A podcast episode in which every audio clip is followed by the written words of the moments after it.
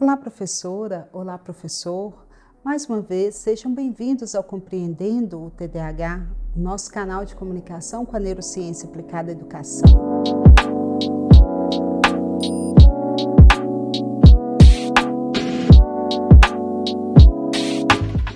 Hoje iremos tratar de uma questão importante.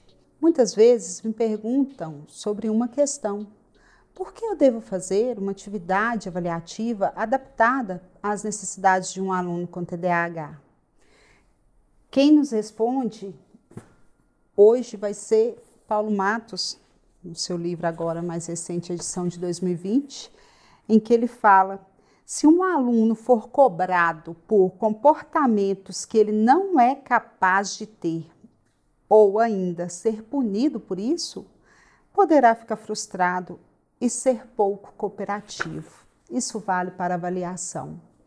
Quando eu cobro na avaliação algo que o aluno não dá conta de me responder, ou que ele deixa de responder o que ele sabe, porque ele errou coisas que não são da aprendizagem, mas da condição neurobiológica do TDAH, ele vai ficar desmotivado, ele fica, vai ficar desinteressado. Por quê? Por mais que ele estude, por mais que ele se dedique, ele não consegue demonstrar um bom desempenho.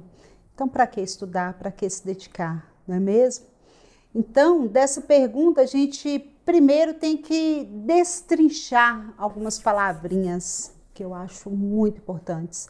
A primeira delas é a avaliação. Nós temos várias designações para a palavra avaliação. Aqui, professora, aqui, professor, nós vamos utilizar a definição de avaliação formativa descrita por Perrenot e outros autores. Philippe Perrenot trouxe uma vasta colaboração acerca da construção desse conceito de avaliação formativa.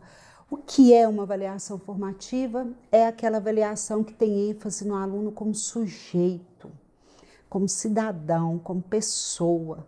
E ela tem o objetivo não de punir, não de mostrar exatamente o erro, mas sim de coletar dados sobre esse aluno e, ao mesmo tempo, de registrar as necessidades que esse aluno ainda tem e de averiguar quais possibilidades ele tem de ir além. Então, é uma avaliação que ela tem o caráter de formar os próximos propósitos da aprendizagem. Então, portanto, ela tem a finalidade de conhecer o contexto escolar, o contexto social, a dinâmica daquele aluno naquele momento e, com isso, promover um desempenho melhor para o aprendizado.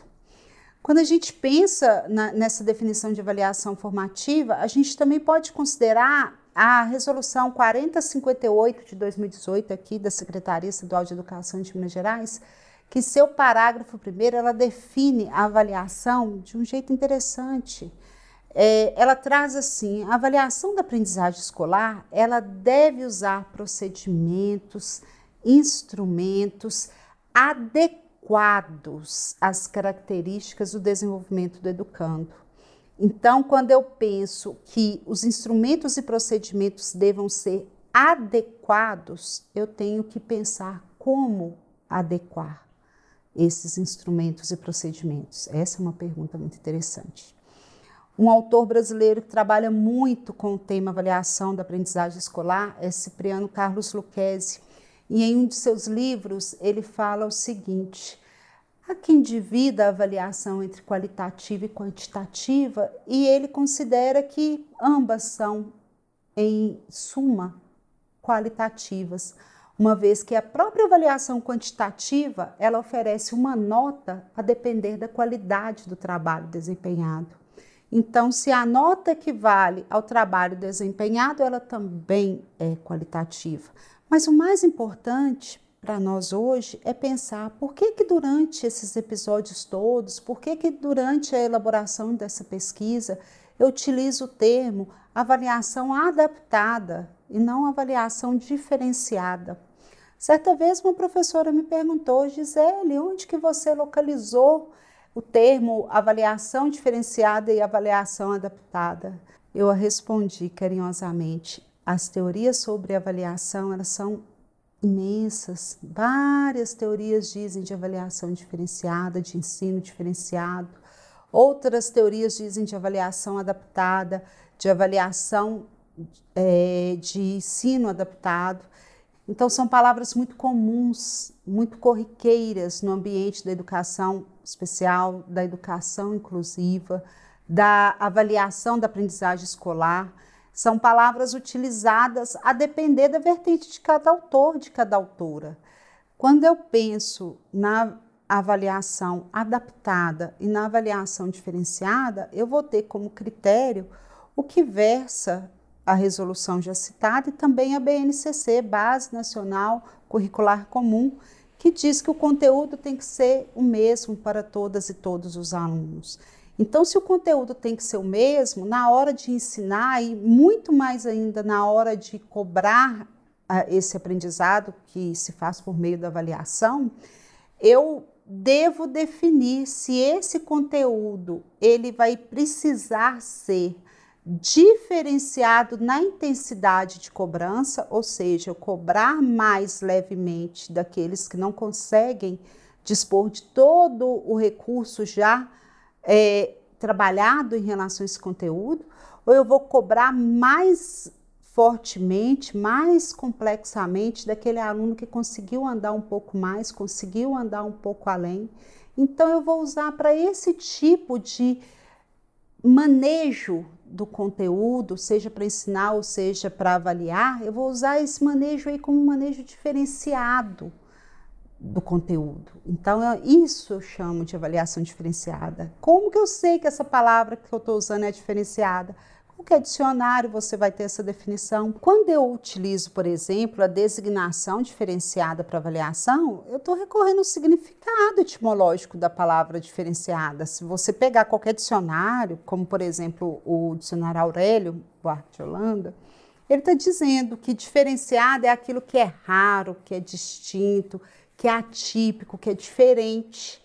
Então, não é em toda situação que você vai utilizar essa avaliação. Essa avaliação você vai utilizar quando você precisar manejar o conteúdo para torná-lo acessível ao aluno, seja porque o conteúdo dentro da regra está um pouco elevado para ele, ou porque o conteúdo está um pouco aquém do que ele almeja, do que ele dá conta de fazer. Aí você vai diferenciar a forma de abordar ou de avaliar determinado conteúdo. Já quando eu uso a palavra avaliação adaptada, é um termo que, a meu ver, ele casa melhor com as questões do TDAH. E pelo mesmo motivo, a etimologia da palavra adaptada você vai localizar em qualquer dicionário que você pesquisar, professora e professor. Ela diz de que é algo que é ajustado adequadamente, é algo que é apropriado, que é característico, que é peculiar daquela condição.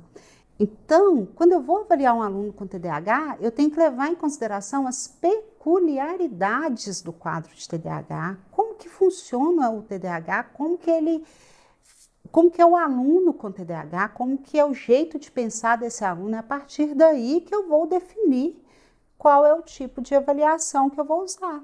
Muito provavelmente, se eu tiver um aluno que além de TDAH, ele tem outra comorbidade, como por exemplo as altas habilidades, a superdotação, eu vou precisar adaptar o conteúdo levando em consideração as questões do TDAH e ainda diferenciar o conteúdo, cobrando mais do que eu cobraria dos demais alunos. Ao mesmo tempo que se eu tiver um aluno com TDAH e tiver também deficiência intelectual, eu vou precisar adaptar o conteúdo para as questões do TDAH, as peculiaridades do TDAH e também facilitar para que o aluno consiga oferecer para mim aquilo que lhe é possível oferecer dentro daquele mesmo conteúdo da BNCC. Então é importante a gente pensar que o olhar do professor tem que ser aguçado para aquele aluno, para saber até que ponto tem que somente adaptar a avaliação ou além de adaptar diferenciar a forma de cobrar aquele conteúdo. Aí vem a pergunta, Gisele, eu faço isso na avaliação. E como fica o cotidiano? Como fica o dia a dia? A avaliação não é formativa, a função dela não é te nortear para os trabalhos vindouros? Não está de modo algum. dissociada à avaliação da, das contingências do cotidiano da sala de aula. Muito pelo contrário, ambos caminham juntos. Quando eu prezo pela avaliação, é porque na avaliação a gente deixa muito marcadas as relações de poder. Quais relações de poder? A criança tira uma nota ruim, o adolescente tira uma nota ruim, ele é comparado aos demais alunos, ele recebe às vezes uma punição na casa dele, muitas vezes não é porque ele não estudou, não é porque ele não conseguiu aprender, não é porque o desempenho dele está ruim, mas sim porque a forma como lhe foi cobrado não foi passível de que ele pudesse responder com tudo que ele sabia. Então, a avaliação passa a ser um instrumento de tortura, como diz Perrenot. A avaliação não pode ser uma tortura medieval, e muito menos para o aluno com TDAH. Então, professora e professor, eu gostaria de finalizar com um dado muito importante: que o olhar de vocês fique bem aguçado para a interação aluno, professor e conhecimento. Essa interação irá mediar a elaboração tanto das avaliações quanto o manejo do aluno com TDAH em sala de aula. Ficamos por aqui e até o próximo episódio. Um abraço.